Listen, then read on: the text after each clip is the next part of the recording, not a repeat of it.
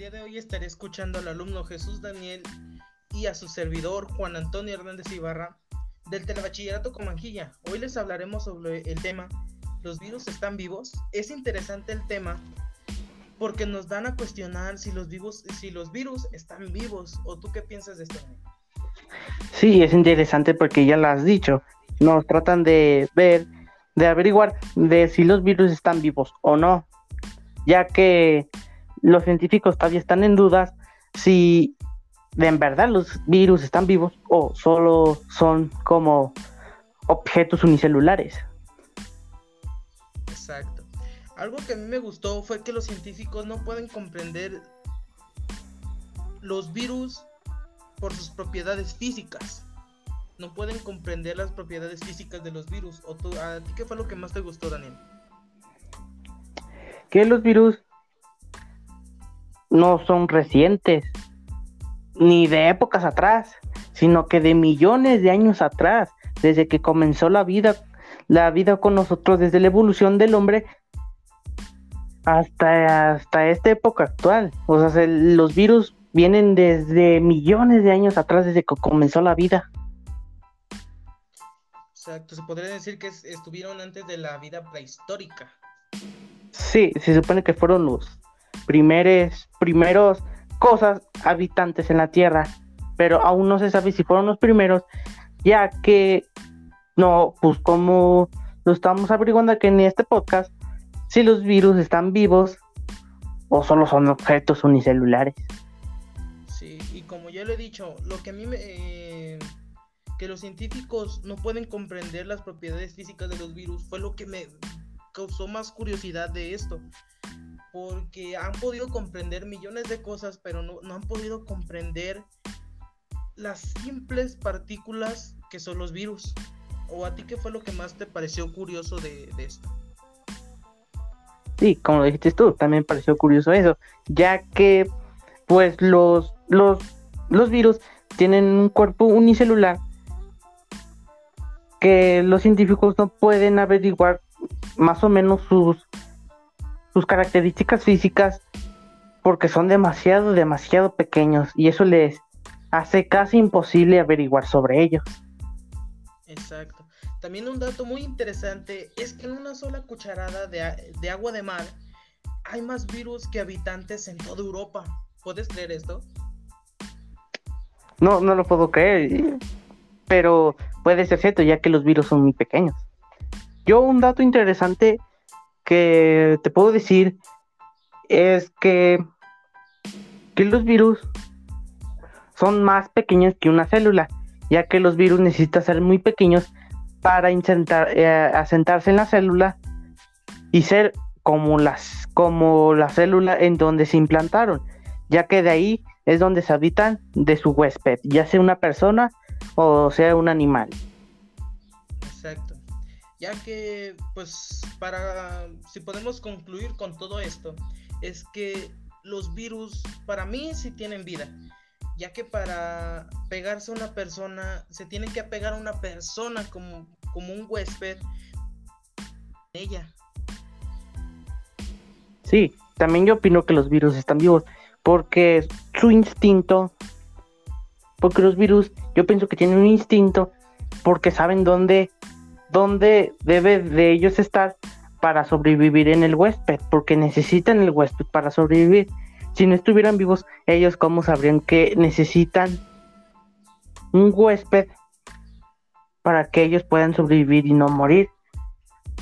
Si fueran un objeto inanimado, solo estarían ahí sin moverse y solo serían objetos como piedras, uh, tierra, más o menos así sería así un, un virus, porque, porque no serían inmóviles.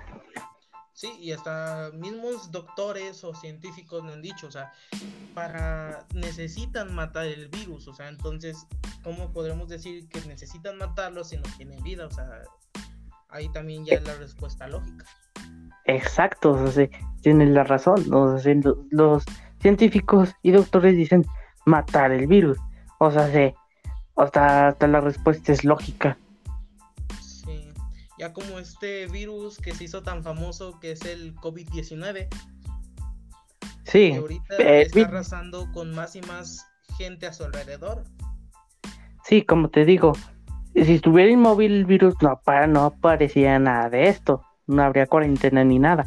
Pero como el virus puede desplazarse por el viento, pero tú me dirás, pero se desplaza por el viento, ¿no?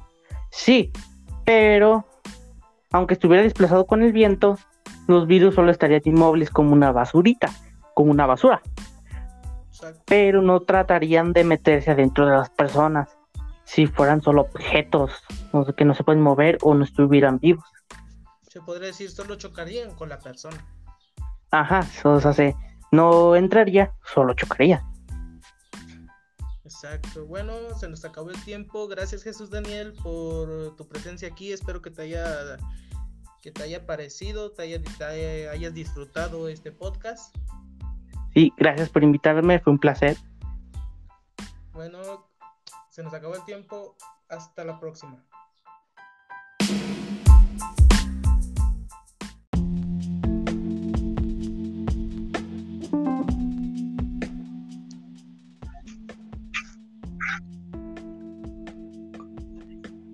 Hola, el día de hoy estaré escuchando a los alumnos Jesús Daniel, Ángel Adrián y a su servidor Juan Antonio del Telebachillerato Comanguilla. Hoy les hablaremos sobre, la pregunta, ¿eres tonto si puedes copiar en un examen y no lo haces? En lo personal yo pienso que no se debe de hacer eso, porque no todos tenemos la posibilidad de copiar, debemos hacerlo, no debemos hacerlo, pero sin embargo muchos lo hacemos eh, no considerando eh, las consecuencias. ¿O tú qué piensas, Daniel? Yo pienso que no, no, tampoco me parece justo, pero a la vez sí. No porque, como tú dices tú, las consecuencias a veces son más grandes que las, ¿cómo se puede decir? Que... Las mismas acciones. Que las acciones, ajá. Y sí, porque a veces no hay de otra, pero como tú dices, las consecuencias son mayores. Exacto, ¿y tu opinión, Adrián? Bueno, yo pienso que si tienes la posibilidad de copiar en un examen y no lo haces, eres tonto porque es una oportunidad que se te presenta y la estás desaprovechando.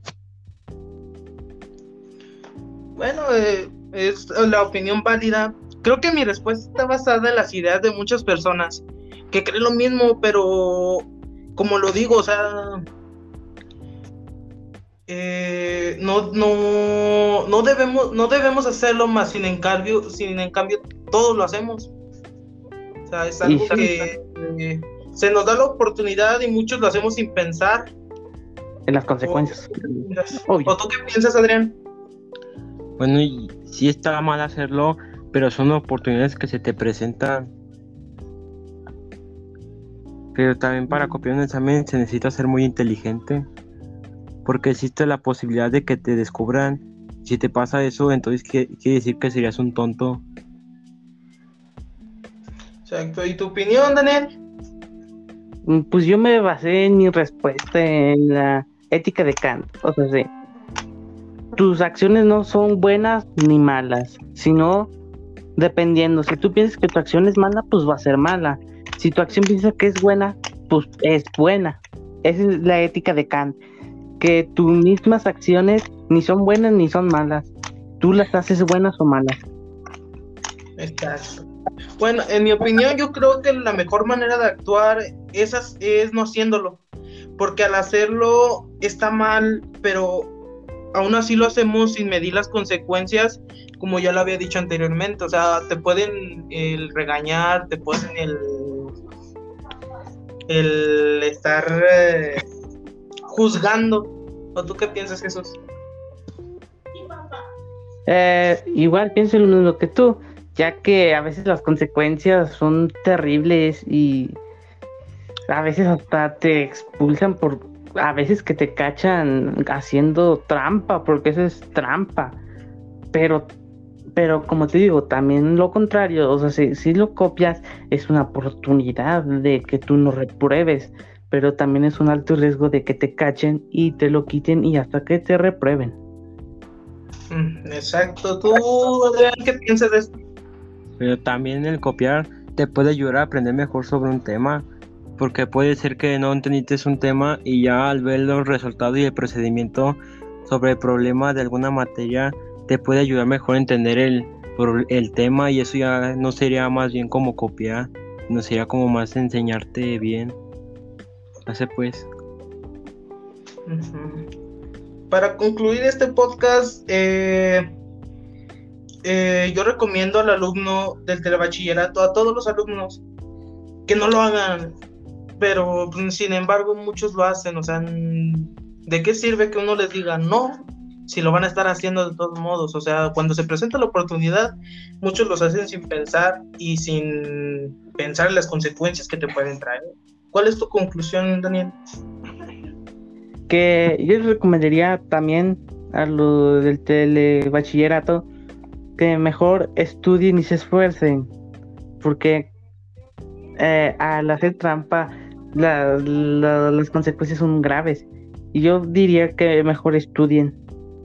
O si tienen dudas, en vez de copiar, eh, vayan con el maestro a que les resuelva la duda o un alumno que sepa del tema que ustedes no pueden resolver.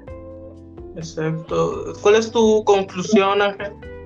Yo pienso que si tuviera una oportunidad muy fácil de copiar, sería bueno, pero es decisión tuya porque yo pienso que está, está bien, pero sería decisión de la persona, no mía. Sí, ya sería del cargo de conciencia que tenga cada persona. Sí, suerte. Exacto. Bueno, muchas gracias por su atención. Eh, les invito a seguirnos en nuestro podcast y hasta luego.